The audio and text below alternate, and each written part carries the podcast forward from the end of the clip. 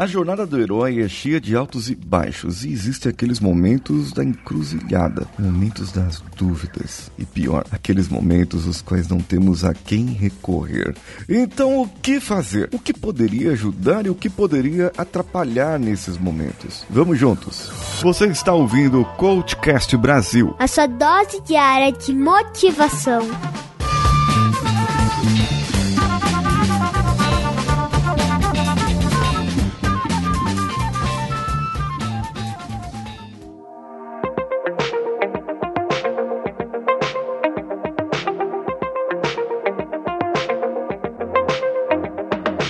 Sabe que quando estamos nesses momentos de dúvida, a primeira coisa que aparece na cabeça da gente é a procrastinação. Amanhã eu faço, amanhã eu resolvo, deixa para amanhã de manhã. Aí amanhã de manhã chega e você não faz de novo. E você continua empurrando os problemas, empurrando com a barriga mesmo, deixando de fazer o que deveria ser feito, porque você tem um problema e teria que resolver esse problema. Mas isso faz parte da sua jornada, faz parte desse seu momento. Esse momento é bom para que você erre isso, para que você tome a decisão errada e aprenda o que fazer, ou melhor, aprenda o que não fazer. Lógico que seria mágico, seria excelente se você tomasse a decisão certa, mas creia em mim, muito provavelmente você não vai tomar a decisão certa. E, ah, mas e se eu tivesse tomado a outra decisão? A outra decisão também poderia não ser certa. Por quê? Porque não existe certo e não existe errado. Mas, mas então, então o que, o que eu faço então? Sente e chora, amigo. Sente e chora, amiga. Não tem certo e não tem errado. O imediatismo mata as pessoas. O imediatismo faz com que você quer que as coisas saiam prontas, definidas, sem que haja um planejamento, sem que haja um processo, sem que haja uma outra decisão. Mas não, peraí, eu preciso planejar, eu preciso é, agir de uma maneira diferente, eu preciso. Mas e, e, esses momentos das dúvidas?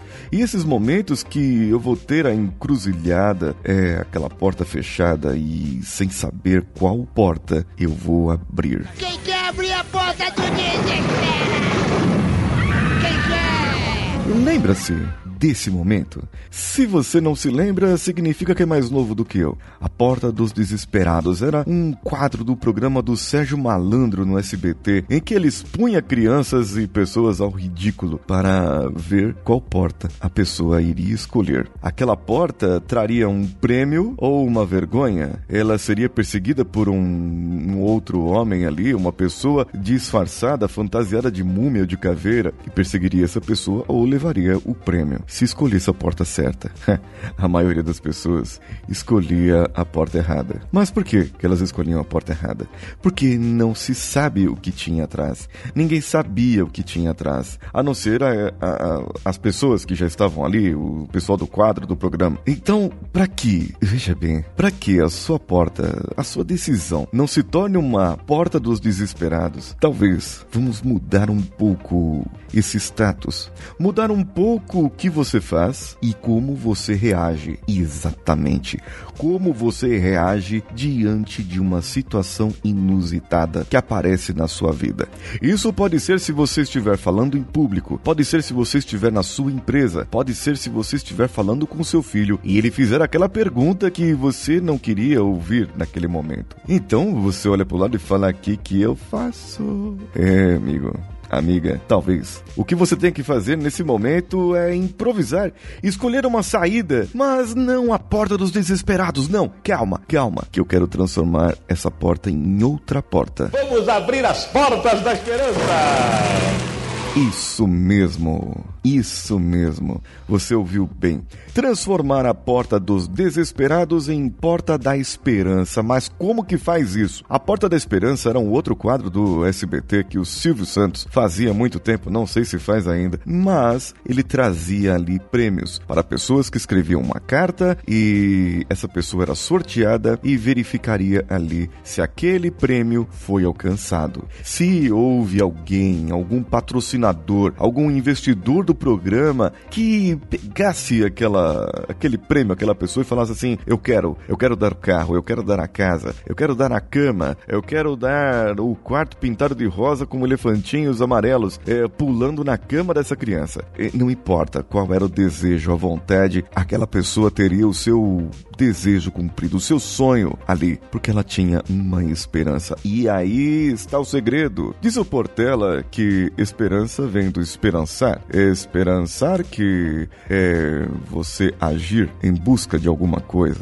e não ficar parado esperando. É o que diferencia as pessoas que conseguem das pessoas que não conseguem. As pessoas que ficam paradas ali, simplesmente paradas diante de uma encruzilhada, elas não vão conseguir. Elas estão enfrentando a sua porta dos desesperados. Mas, veja bem, se ela for abrir a porta como a porta da esperança, ela planejou, ela fez uma ação, ela foi atrás e disse: Agora eu vou abrir essa porta. E abriu a porta e não tinha nada. Mas peraí, se essa não tinha nada, essa porta estava errada. Eu vou voltar um pouco atrás, vou planejar, vou agir, vou fazer de novo. Abro essa outra porta e agora sim, tem alguma coisa aqui diferente. Entendem o que eu quero dizer? Você, você tá entendendo o que eu tô querendo dizer aqui? Corrija onde precisa corrigir. Pare onde você precisa parar. Reflita onde precisa refletir. Tome a decisão. E mesmo que a decisão dê errado, volte atrás. Corrija de novo. Pare de novo. Movimente-se de novo. E faça de novo. O que fazer então no momento da encruzilhada? Haja, faça. Abra a porta. Tome a decisão, mesmo que a decisão for errada. Eu tenho certeza que no momento certo você vai tomar a decisão certa. Ah, mas é tão frustrante quando a gente toma uma decisão errada e bate com a cara na porta, fica com aquela sensação de frustração. E daí? A sensação de frustração é para você aprender. Se você não aprende com seus erros, você vai se frustrar quando o erro vier de novo. Se você só acerta, que graça que a vida tem. Perca um pouco, permita-se, permita-se deixar-se vencer nesse momento. Ponha sua competitividade o ego debaixo do braço ou, enfim, outro lugar. Mas tenha certeza, tenha certeza que as suas ações vão te fazer um verdadeiro herói, uma verdadeira heroína. Eu quero ver você comentando esse episódio lá no meu Instagram, paulinhosiqueira.oficial, assim como o Mr. Caifeinado, o senhor Alexandre Abreu, que está no nosso grupo do WhatsApp do Telegram. É, isso mesmo, Alexandre Abreu tá lá e também tem a Carol Bessa, lá de Belém do Pará, que comentou e eu compartilhei os comentários deles lá no meu Instagram. Ah, o nosso grupo, se vocês quiserem participar e conhecer essas duas personalidades de ouvintes, eles estão no bit.ly barra coachcastwpp, que é o nosso grupo do WhatsApp, ou no t.me barra coachcast, que é o nosso grupo no Telegram. Você também pode e deve, eu, eu, eu tô aqui pensando se você vai agora compartilhar pelo Spotify ou se você vai compartilhar pelo Twitter ou pelo Facebook. Eu tô na dúvida aqui por onde você vai preferir compartilhar o podcast. Se for no Facebook ou Twitter, procure o CoachCast BR, arroba CoachCast BR, também no Instagram. E se for no Spotify, CoachCast Brasil está no Spotify, no Deezer, no iTunes e no Castbox. Se você chegou agora e está ouvindo esse primeiro episódio, saiba que você pode ouvir esse e muitos outros podcasts pelo Castbox para Android, além do, de todas as outras plataformas que eu já falei para você. Eu sou Paulinho Siqueira e eu também estou no YouTube, youtube.com barra Paulinho Siqueira. Um abraço a todos e vamos juntos!